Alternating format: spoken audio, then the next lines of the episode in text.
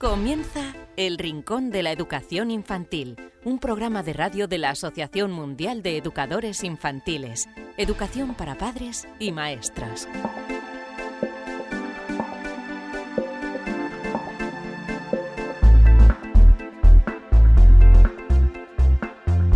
Hola a todos queridos amigos y seguidores del Rincón de la Educación Infantil, bienvenidos a este programa número 54 donde siempre la verdadera protagonista es la educación infantil. Y hoy tendremos lo siguiente. En primer lugar, en la entrevista con el experto, hablaremos con eh, Elizabeth Fodor eh, y lo haremos de juegos, de sensaciones, de las diversas formas que podemos Em, eh, hacer por interactuar con los más pequeños y además de entretenerles.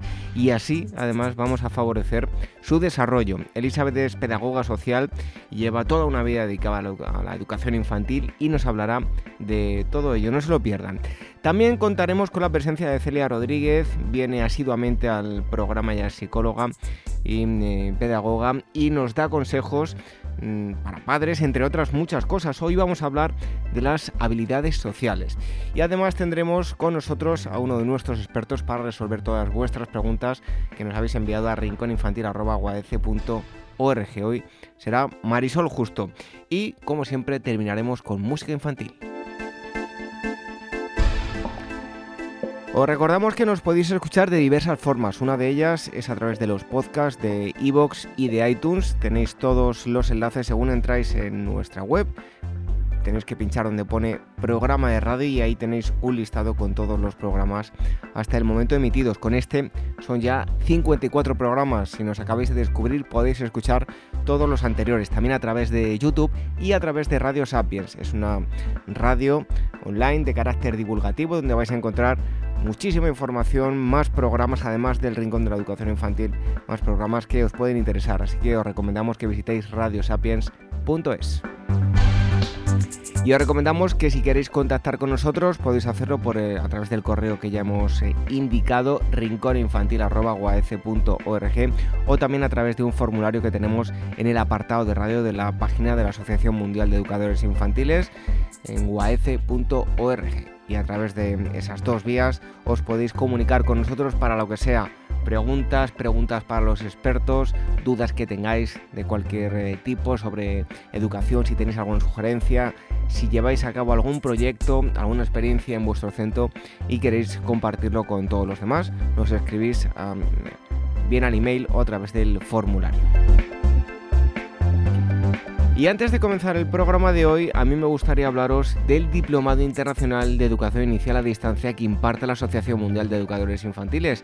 Tiene un año de duración y consta de seis módulos. Bases y fundamentos de la educación inicial, componentes biológicos de la educación inicial, componentes psicológicos del desarrollo, familia y comunidad como agentes educativos, organización del centro infantil y componentes pedagógicos del desarrollo.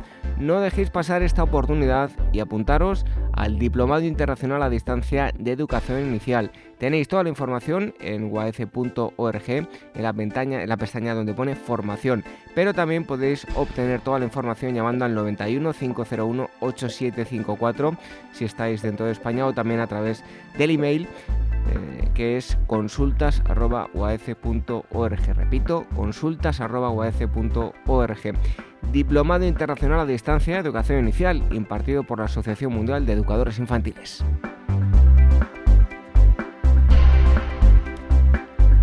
Lo dicho, que os emplazamos a que sigáis con nosotros en la próxima hora. Recibid un fuerte abrazo y los saludos de este humilde servidor que os habla, David Benito. Así que enseguida estamos hablando de cómo jugar y favorecer al desarrollo de los más pequeños.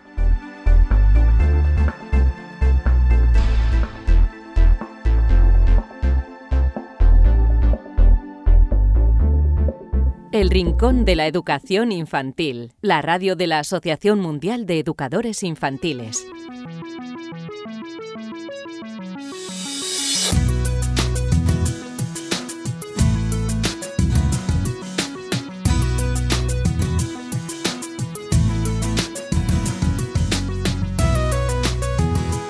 Hoy en el Rincón de la Educación Infantil, en esa primera entrevista, entrevista con el experto, les vamos a hablar de sensaciones. Desde que nacemos estamos rodeados de sensaciones y desde el momento que nacemos, incluso antes ya, cuando estamos en el interior de, la madre, ya eh, ahí eh, vamos eh, captando sensaciones. Pero bueno, cuando llegamos al mundo, pues se nos abre un abanico de posibilidades impresionantes. Y qué mejor que empezar a obtener todas esas vivencias y sensaciones a través del juego y a través de los papás.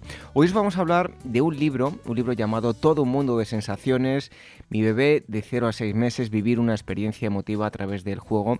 Está escrito por eh, varias em, autoras y una de ellas es eh, Elizabeth Fodor. Eh, ella estudió pedagogía social en Alemania, lleva toda una vida dedicada al mundo de la educación infantil. Además, imparte conferencias eh, sobre el método pedagógico, entre otras muchas cosas. Y hoy está aquí con, nosotros el libro, por cierto, es de la editorial Pirámide. Elizabeth, muchísimas gracias por estar aquí con nosotros en el Rincón de, la Educación Infantil. Oye, pues muchísimas gracias a vosotros, os agradezco un montón. Elizabeth, mucha gente piensa que en los primeros meses de vida, incluso, bueno, la gente que lo desconozca, como decía yo, incluso dentro de, de la mamá, eh, los bebés únicamente duermen y comen, pero hay toda una serie de actividades que podemos hacer con ellos que conseguirá beneficiar eh, eh, su desarrollo, ¿no? Sí, desde luego. lo que pasa es que hay un gran desconocimiento sobre ello y especialmente sobre los primeros seis meses. Por eso hemos editado un libro específicamente solamente de los seis meses porque esos son los más importantes en el desarrollo humano, ¿no? Eh, en realidad nos preguntamos que, mm, por, qué, por qué sucede esto, ¿no? El bebé en el primer semestre posee un cerebro, lo que nosotros los profesionales llamamos el cerebro universal. Eh, es capaz, por ejemplo, de distinguir todas las lenguas, ¿no? Entonces, en los primeros seis meses eh, es, es, una forma de funcionar completamente diferente que nosotros los adultos lo desconocemos, porque cuando eh, la musicalidad del lenguaje, por ejemplo, cuando los pequeños, los bebés, inclusive los recién nacidos, eh, tienen muy desarrollado la audición y en español utilizamos cinco vocales, pero por ejemplo en francés tenemos como 17 vocales, ¿no? Entonces es muy, muy necesario que los pequeños eh, oigan o diferentes lenguas o eh, vayamos pronunciando, por ejemplo, A, E, U, eh, distintos mm, consonantes, distintos vocales para, para que su cerebro vaya aprendiendo. Porque cuando, ande, cuando aprendemos, el cerebro cambia y entonces los, los conexiones varían y la eficacia, por ejemplo, de una conexión ya establecida puede eh, multiplicar las conexiones neuronales. Entonces nosotros consideramos que pues eh, estos momentos eh, no se puede no se puede dejar sin, sin aprovechar, ¿no? Elizabeth, ¿cuáles son los objetivos, el objetivo principal o los objetivos en general de las actividades que plantean en el libro? Bueno, acompañar al, desde luego acompañar al bebé en su desarrollo integral según el periodo sensitivo que se encuentra y lograr de esta manera despertar las aptitudes específicos que posee individualmente, individualmente cada uno. Eh, entonces, el periodo sensitivo mm, es para lo que realmente en cada momento está preparado el bebé para que pueda aprenderlo. El bebé crece, aprende, desarrolla su inteligencia a través especialmente cuando están pequeñitos de los abrazos del amor, ¿no? Entonces los primeros meses o inclusive años de la vida del niño son eh, se transformará mes a mes en, eh, eh, donde es una etapa donde aprenderá tantas cosas, por ejemplo, como llorar, reír, esperar, jugar, despedir, parlotear, andar, experimentar, pensar, comunicarse.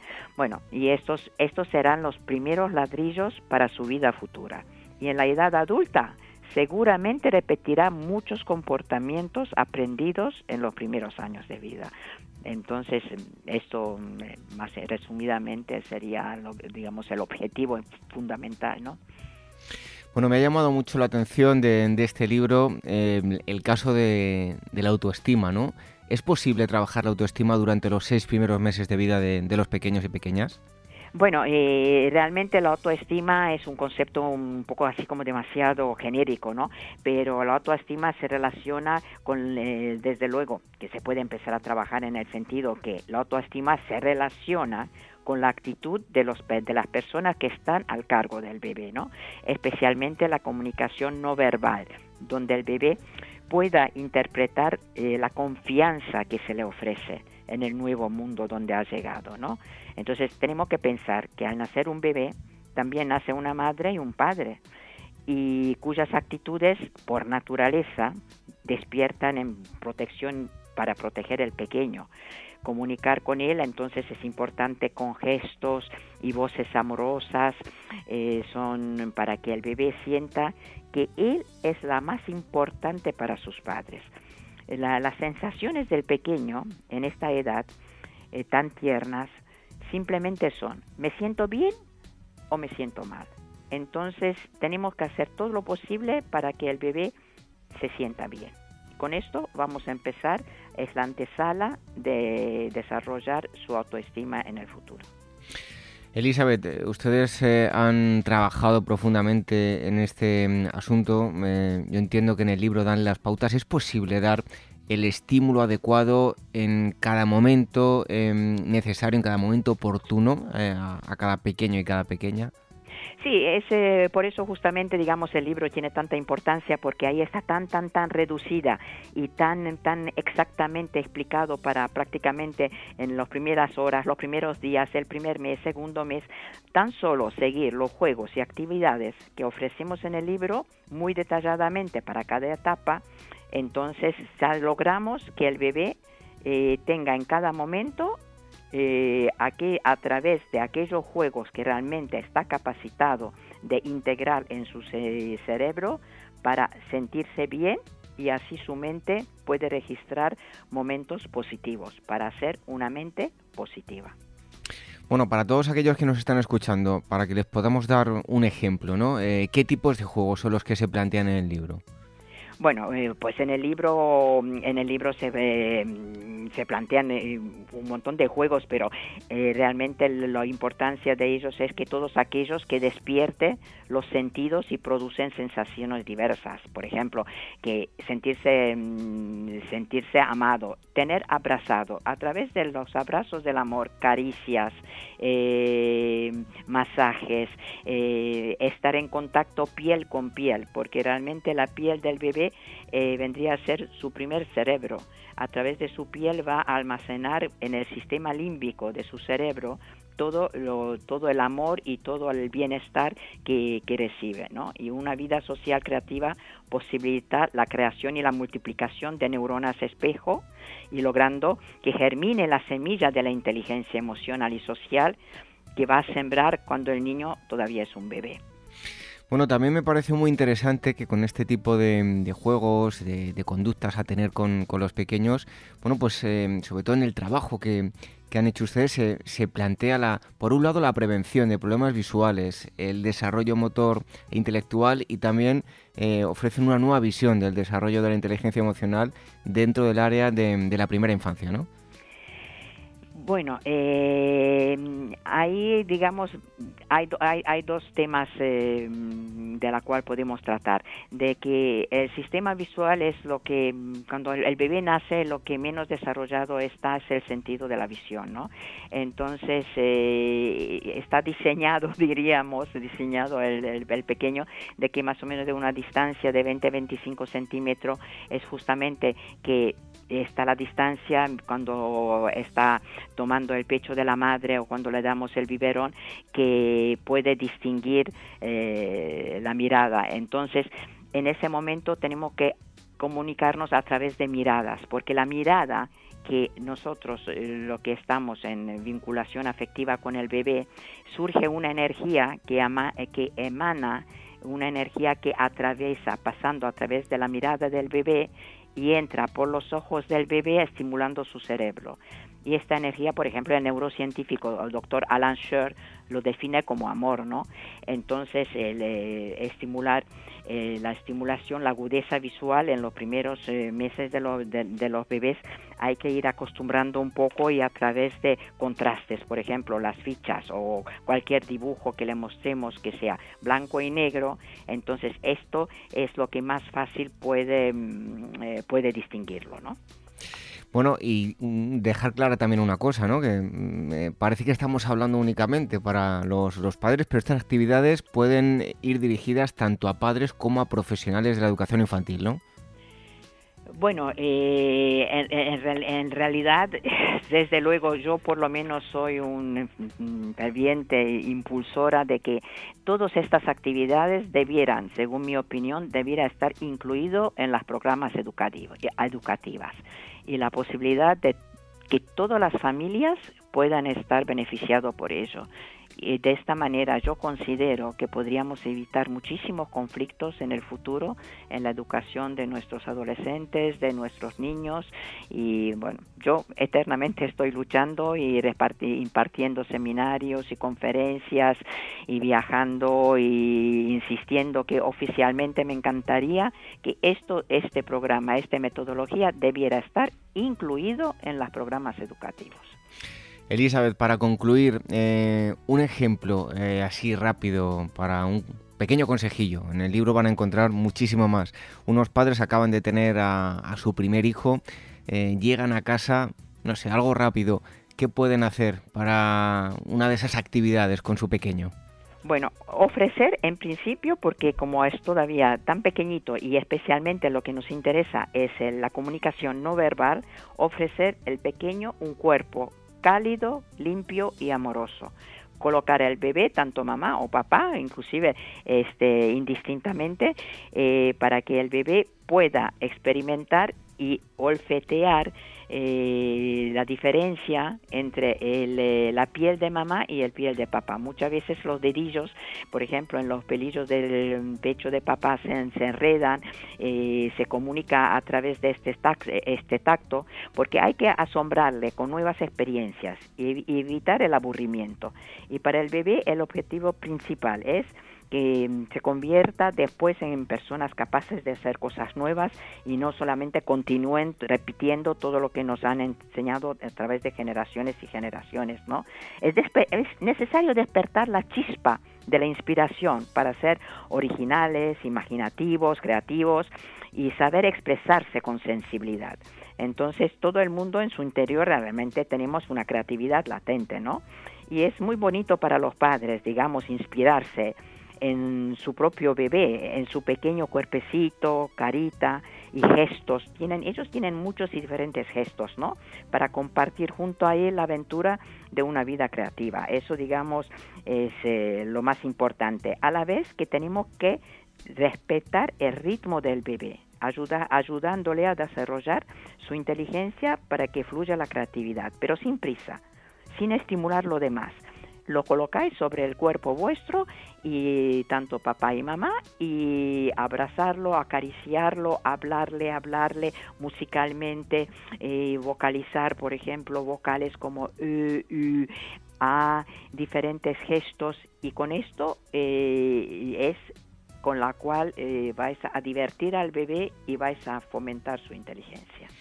Bueno, pues ya ven que tienen aquí un listado de, de, cosas para estar entretenidos con los más pequeños todo un mundo perdón, de sensaciones. Es un libro editado por Pirámide, Mi bebé de 0 a 6 meses, vivir una experiencia emotiva a través del juego. Son varias las autoras, pero una de ellas ha estado con nosotras, que es Elizabeth Fodor, que además eh, hacemos extensiva ¿no? una invitación para que esté pronto porque tiene más publicaciones muy interesantes y deseamos que, que esté aquí con nosotros.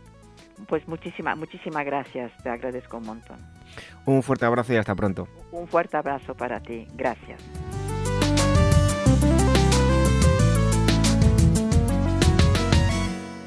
Buscando la excelencia educativa, educación de 0 a 3 años. Congreso organizado por la Asociación Mundial de Educadores Infantiles en Madrid los días 27 y 28 de mayo de 2017. En el Congreso se reunirán ponentes de reconocido prestigio que compartirán experiencias que ofrecen las claves para el logro de un modelo de atención con enfoque integral que estimula el potencial innato de aprendizaje de cada niño y favorece su desarrollo físico, emocional, social, cognitivo y creativo. En el Congreso se mezclarán las ponencias magistrales con la exposición de experiencias que se están llevando a cabo en aulas del primer ciclo de educación infantil. No esperes y reserva tu plaza para los días 27 y 28 de mayo, buscando la excelencia educativa Educación de 0 a 3 años. Toda la información en guaece.org. El Rincón de la Educación Infantil, la radio de la Asociación Mundial de Educadores Infantiles.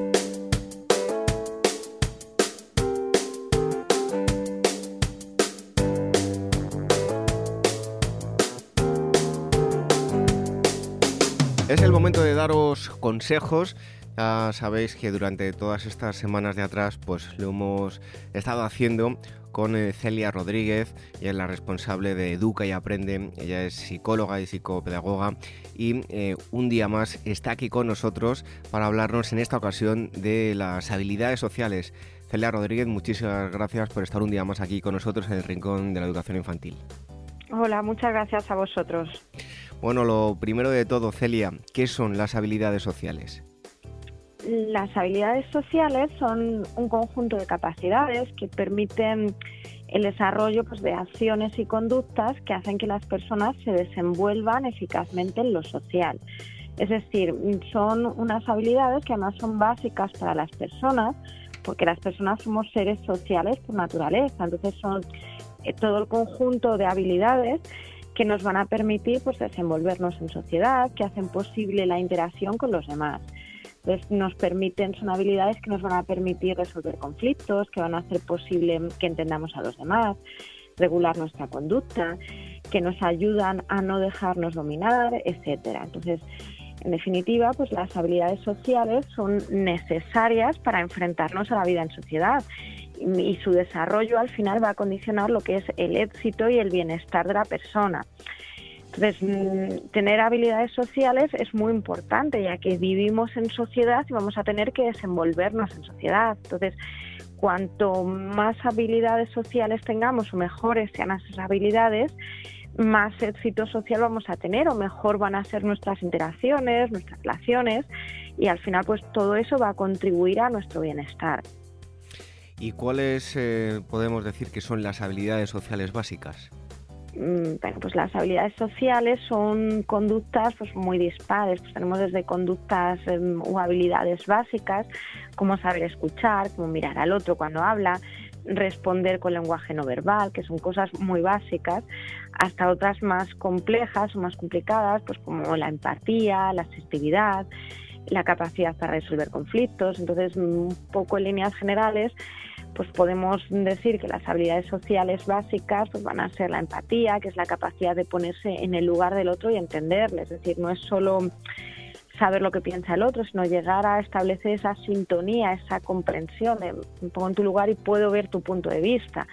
La asertividad, que es la capacidad pues, de defender nuestros propios derechos y opiniones, pero desde el respeto a los demás, ¿vale? Es el equilibrio entre lo que sería una, una conducta agresiva y una conducta pasiva la cooperación, pues la capacidad de colaborar con los demás para lograr un objetivo común, la comunicación, pues, mm, pues la capacidad de expresarnos y escuchar tantos sentimientos, eh, ideas, creencias, ¿vale? Muchas veces eh, pues, cuando no tenemos una comunicación eficaz, que es algo tan importante y parece tan sencillo, evidentemente eso va a repercutir en nuestras interacciones.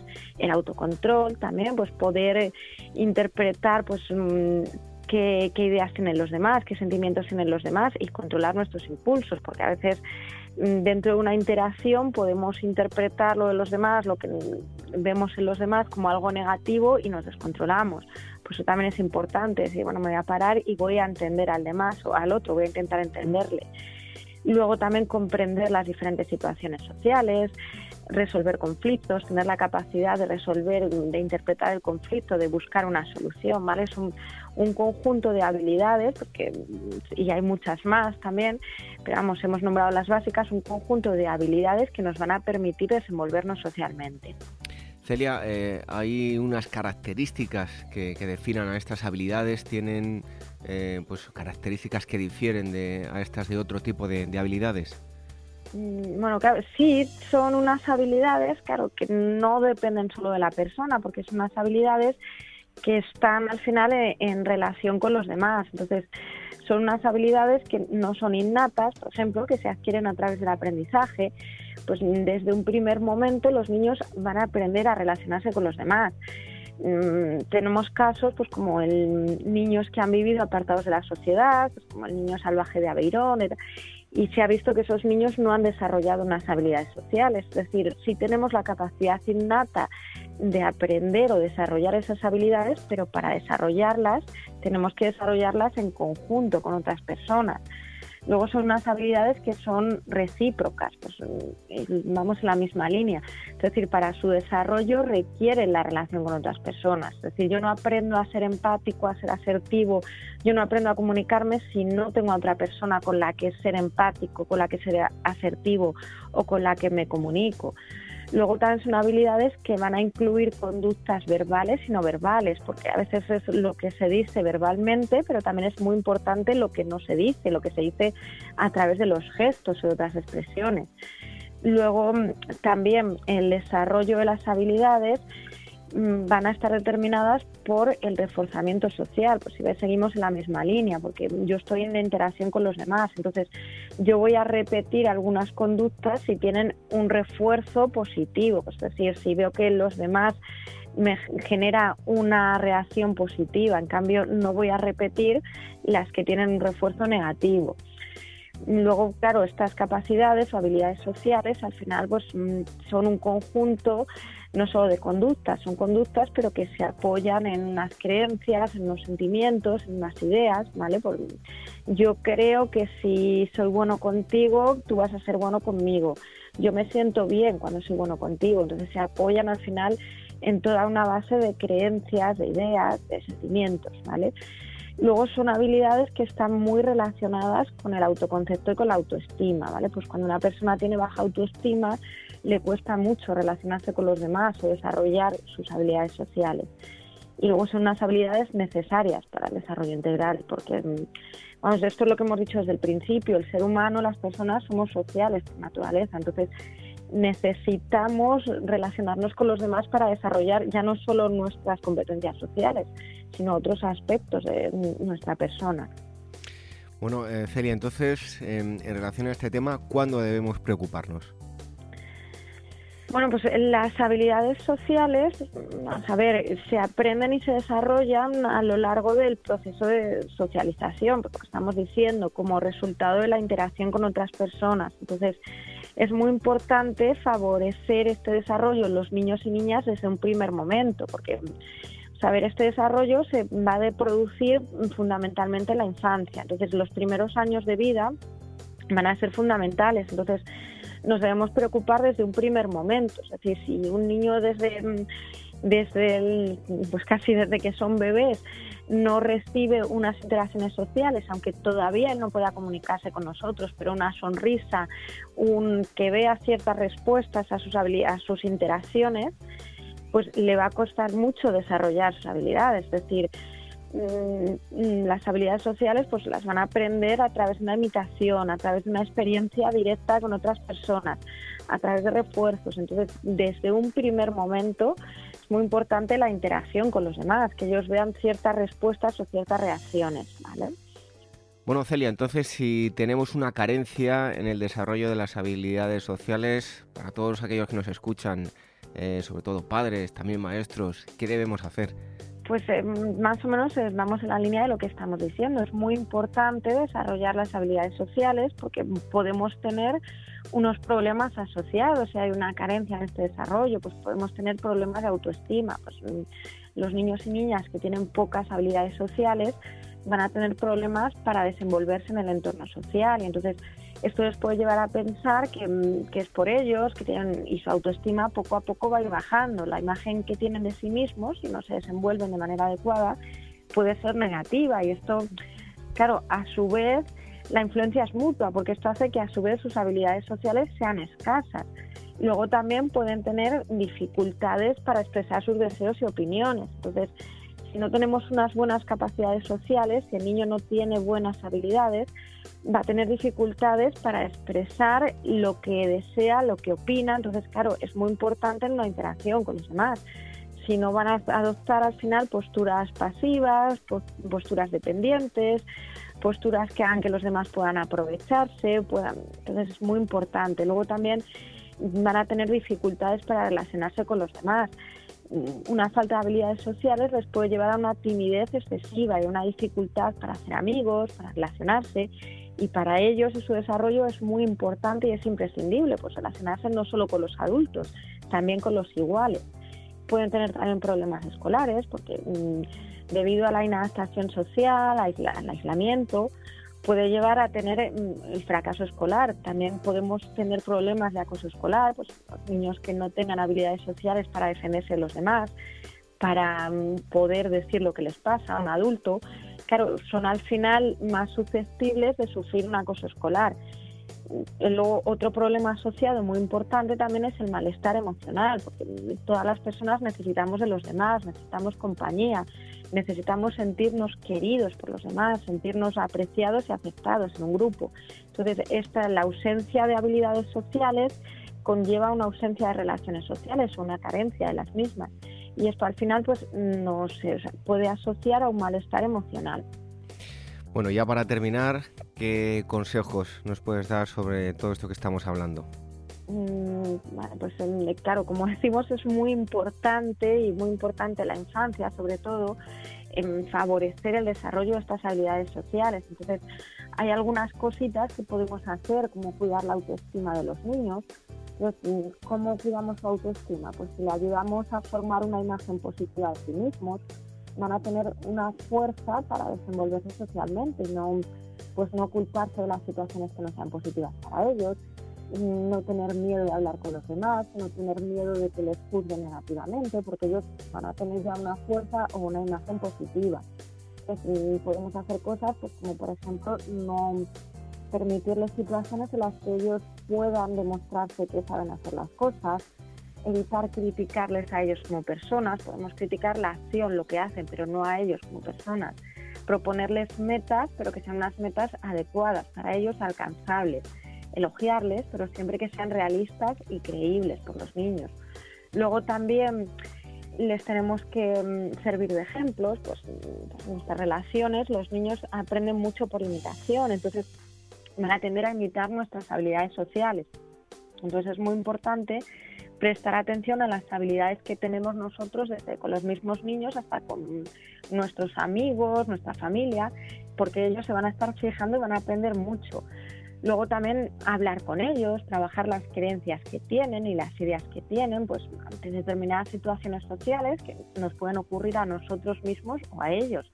Pues sentarnos con ellos y explicarles la situación y ayudarles a entender, pues por ejemplo, si alguien nos contesta mal, pues debemos explicar a los niños que esa contestación probablemente no tenga nada que ver con nosotros, pues que simplemente las personas pueden estar enfadadas por algo. Entonces, mm, de esta manera les ayudamos a interpretarlo de otra manera, ¿vale? Porque si no, ellos pueden sentirse mal, puede recaer sobre su autoestima, pueden pensar que han actuado mal, ¿vale? Entonces, eso también es muy importante. Luego, pues eh, fomentar habilidades em, sociales básicas en casa, pues como la capacidad de escuchar, la capacidad de entender a los demás. Pues, tenemos que parar por escucharles a ellos y enseñarles a escuchar. Pues cuántas veces en casa a veces hablamos todos a la vez, pues es muy importante cuidar esos detalles. Es decir, bueno, pues ahora estás hablando tú, yo me callo y te escucho, o está hablando otra persona de la familia, escuchamos todos. Luego vamos también a reforzarles, pues cuando ellos mm, respondan adecuadamente socialmente, pues le reconoceremos que lo está haciendo muy bien y que tiene que hacerlo así. Mm, otra también otra cosa muy importante es siempre dotarles de un ambiente rico en relaciones, es decir, no solo con nosotros, sino también vamos a intentar que tengan diferentes experiencias sociales para que puedan experimentar, para que puedan aprender y sobre todo para que pierdan el miedo a relacionarse con los demás. Entonces, con otros niños, con otros adultos, es muy importante pues, un ambiente en el que puedan relacionarse con diferentes personas. Entonces, un poco todo esto, pues que son cosas al final muy sencillas, es lo que tenemos que hacer para favorecer este desarrollo. Bueno, pues hoy hemos estado hablando de habilidades sociales y lo hemos hecho con eh, Celia Rodríguez. Ya sabéis que tenéis una web de referencia que es educayaprende.com, donde vais a encontrar mucha más información sobre esto que hemos estado hablando hoy y sobre otras muchísimas cosas. Ella es em, pedagoga y psicóloga y mm, habitualmente está aquí con nosotros en el Rincón de la Educación Infantil. Celia, muchísimas gracias por estar un día más con nosotros y hasta pronto. Un placer y muchas gracias a vosotros.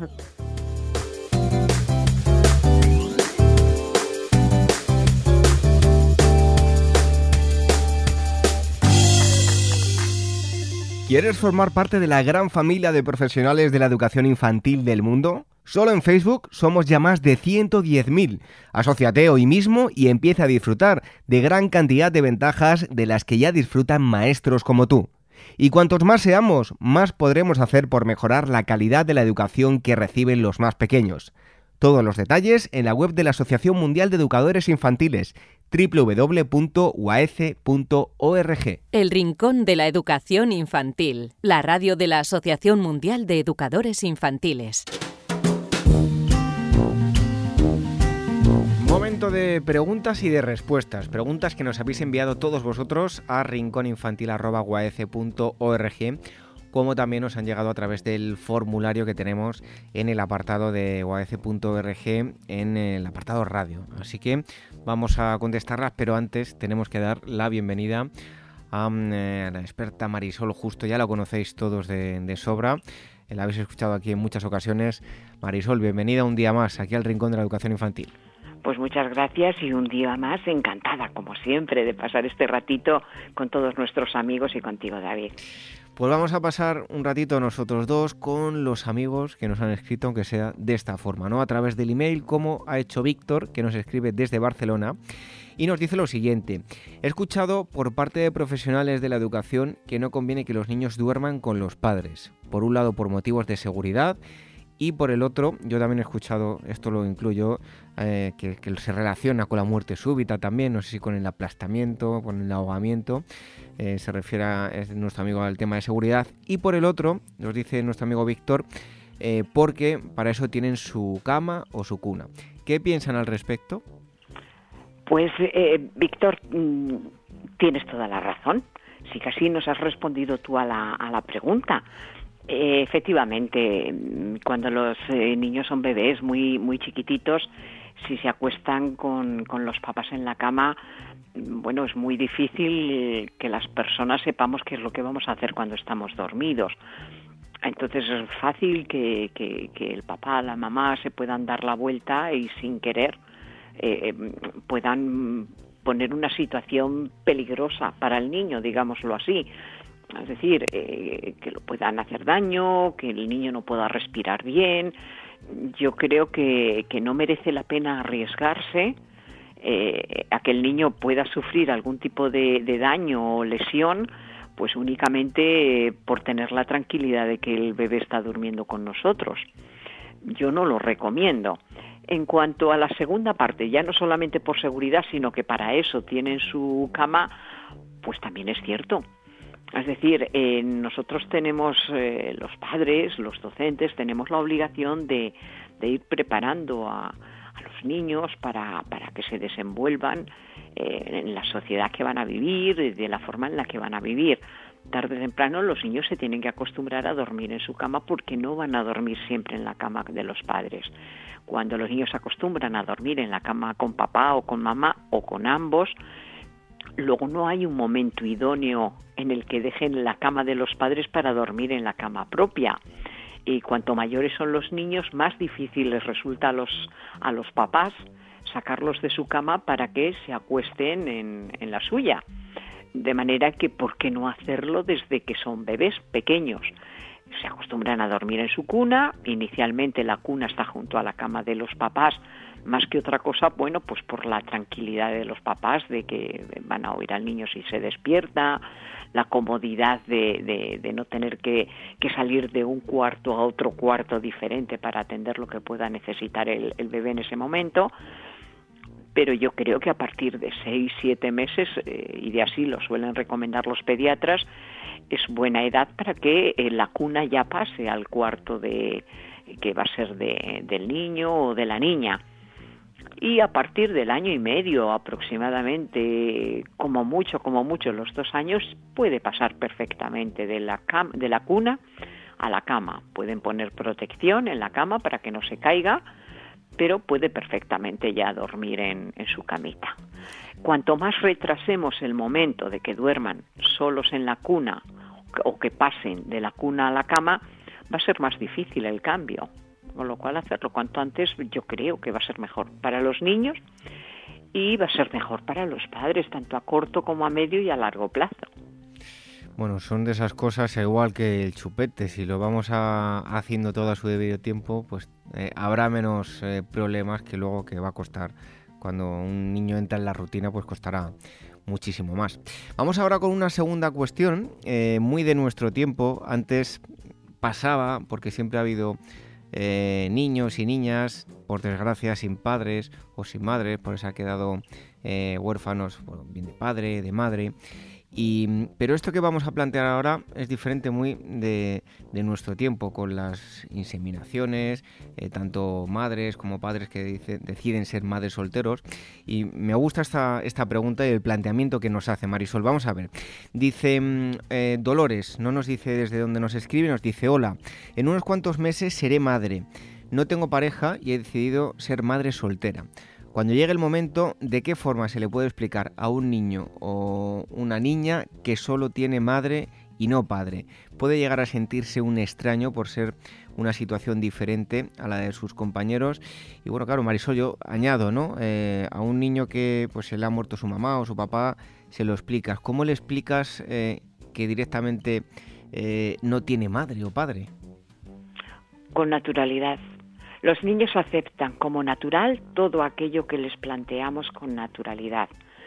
Eh, luego, nuestra amiga Dolores lo primero que tiene que hacer es, eh, si ha tomado esa decisión, es eh, tener claro si es algo natural que ella desea y que le parece bien.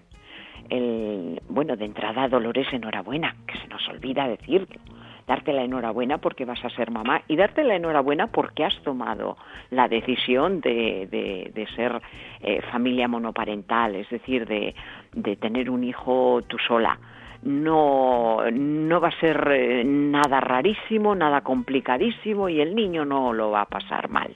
No va a pasar nada de nada. Eso te lo digo si te sirve mi experiencia mm, personal. Yo soy madre soltera, y, eh, mi, y ya soy abuela y vamos, mi hijo no ha tenido ningún tipo de, de, problema psicológico ni emocional por, por, no haber contado con la figura paterna, que sería lo ideal, tener figura materna y paterna, pero tampoco ocurre nada excepcional si tú le, le puedes ofrecer todo el equilibrio emocional, todo el amor y toda la seguridad que el niño necesita. Ahora mismo eh, la sociedad eh, aún sigue teniendo un porcentaje elevado de familias, eh, digamos, tradicionales, con el rol del papá, la mamá y los hijos, pero cada vez son más frecuentes pues familias digamos diferentes es decir constelaciones familiares distintas a la tradicional. Eh, hay familias monoparentales, hay eh, niños y niñas que tienen eh, progenitores, papá, mamá o como quieran llamarlos, del mismo sexo y cada vez lo estamos viendo como algo más normal. Y por supuesto, por suerte, la sociedad es más madura y acepta todo ese tipo de, constelaciones familiares de forma natural y espontánea. Cuando el niño, cuando tu hijo, tu hija nazca, Dolores, eh, bueno, vas a tener un tiempo donde el niño ni, o la niña ni se va a plantear eh, dónde, dónde está su papá o, o por qué no tiene papá. Eso ocurrirá pues posiblemente cuando el niño o la niña empiece a tener más experiencias fuera del ámbito familiar y se dé cuenta que otros amiguitos, otras amiguitas tienen un papá y tienen una mamá. Llegará un día donde te preguntará ¿y mi papá dónde está? Y con toda la naturalidad del mundo tú debes de contestar lo que te parezca pertinente pues mm, en función de, las circunstancias que sean.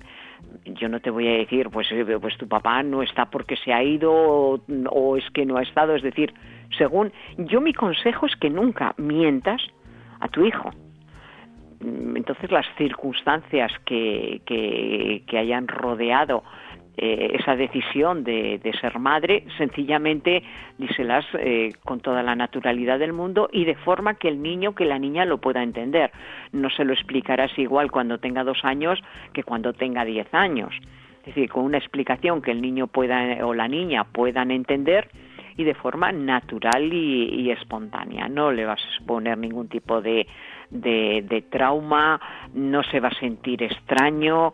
Eh, lo único que le podría hacer sentir mal es que tú no lo tuvieras claro o que rodearas de misterio o que no respondieras a esas inquietudes, a esas preguntas que el niño tuviera en ese momento.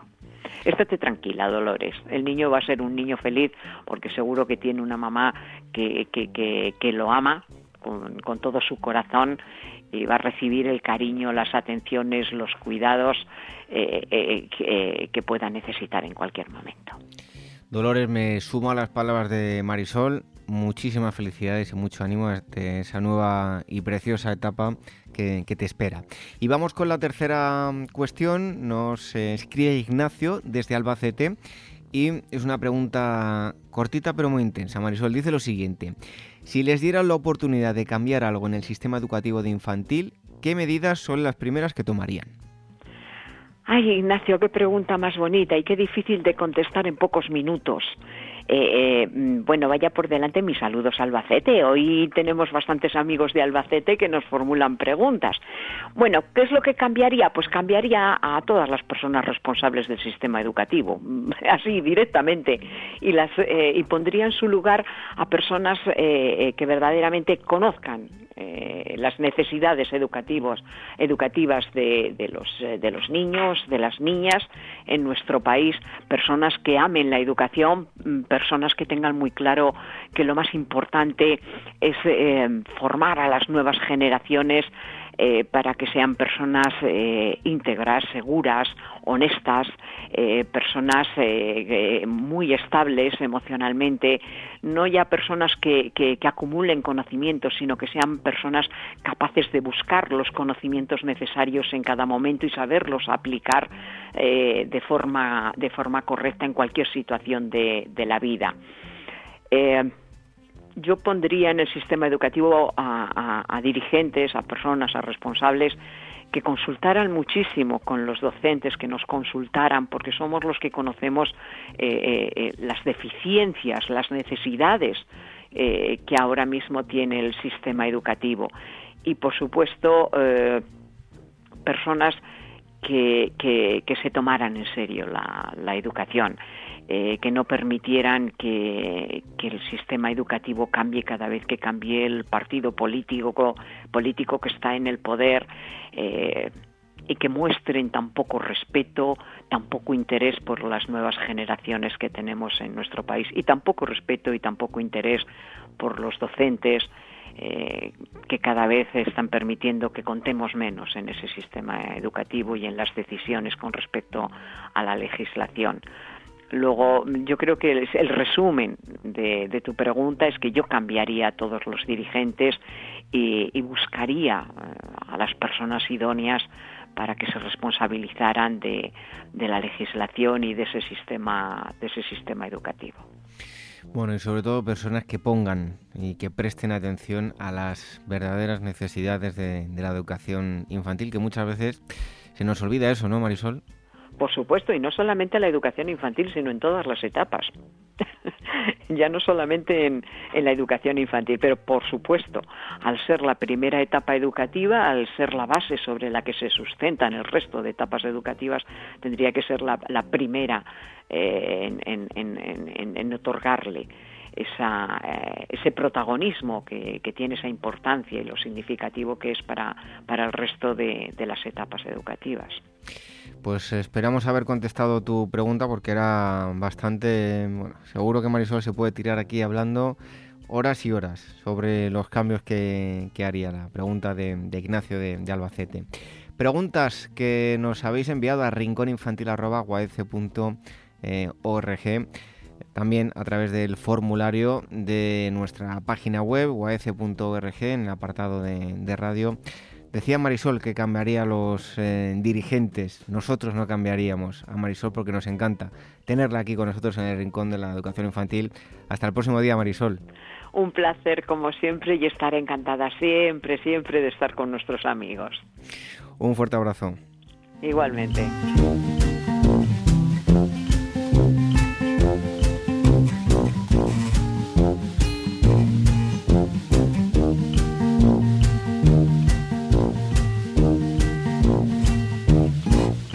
Cuarta convocatoria del Premio a la Excelencia e Innovación Educativa dotado con 1.000 euros. La Asociación Mundial de Educadores Infantiles y Hermex Ibérica convocan el premio AMEI Hermex de experiencias educativas realizadas en aulas de niños de 0 a 6 años cuyo objetivo es dar a conocer las experiencias, los proyectos y los materiales de aula más innovadores y exitosos que se están llevando a cabo en aulas de todo el mundo. El premio consta de dos categorías, experiencias con niños y niñas de 0 a 3 años y experiencias con niños y niñas de 3 a 6 y 7 años de edad. Tenéis para enviar toda la documentación hasta las 24 horas del domingo 7 de mayo de 2017. El proyecto premiado recibirá un premio de 1.000 euros y será entregado durante la realización del Congreso de AMEI que se celebrará en Madrid en el mes de mayo de 2017. Más información en uaece.org. El Rincón de la Educación Infantil, la radio de la Asociación Mundial de Educadores Infantiles.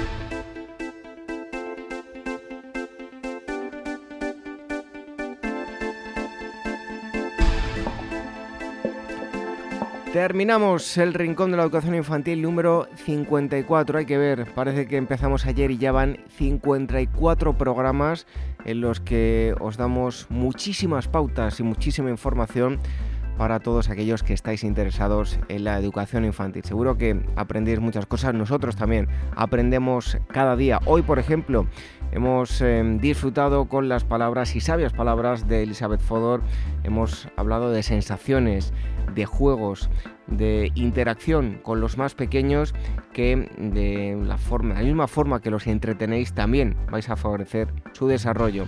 Interesantísimo todo lo que nos ha contado Elizabeth Fodor, seguro que está con nosotros en alguna que otra ocasión. También hemos estado hablando con Celia Rodríguez, ella es una asidua del programa, nos da consejos para padres y muchas otras cosas y hoy nos ha hablado de las habilidades sociales. Marisol justo ha dado respuesta a todas vuestras preguntas que nos habéis enviado a rincóninfantil.org y también las preguntas que nos habéis enviado a través del formulario, formulario que tenemos en nuestra web, en uaf.org, en el apartado donde pone radio, tenéis ahí si queréis enviar preguntas. Y enseguida os dejamos con música infantil.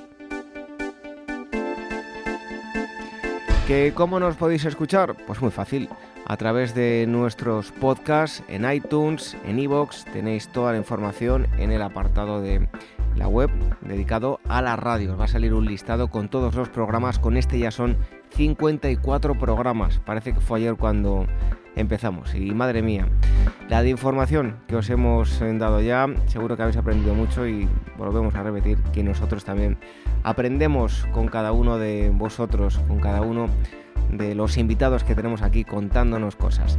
Y también os podéis escuchar a través de Radio Sapiens, radiosapiens.es, una fantástica plataforma de divulgación, una radio online de carácter divulgativo. También se emite el Rincón de la Educación Infantil.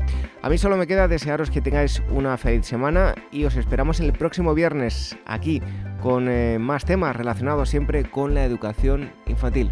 Hasta entonces, adiós.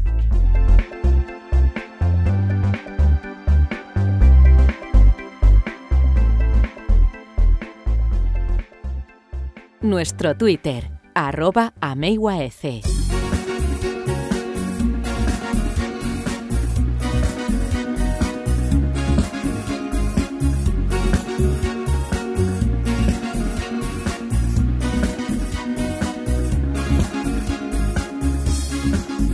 Me molesta cuando dicen que no soy igual a ti, blanco, negro amarillo, eso no me importa a mí.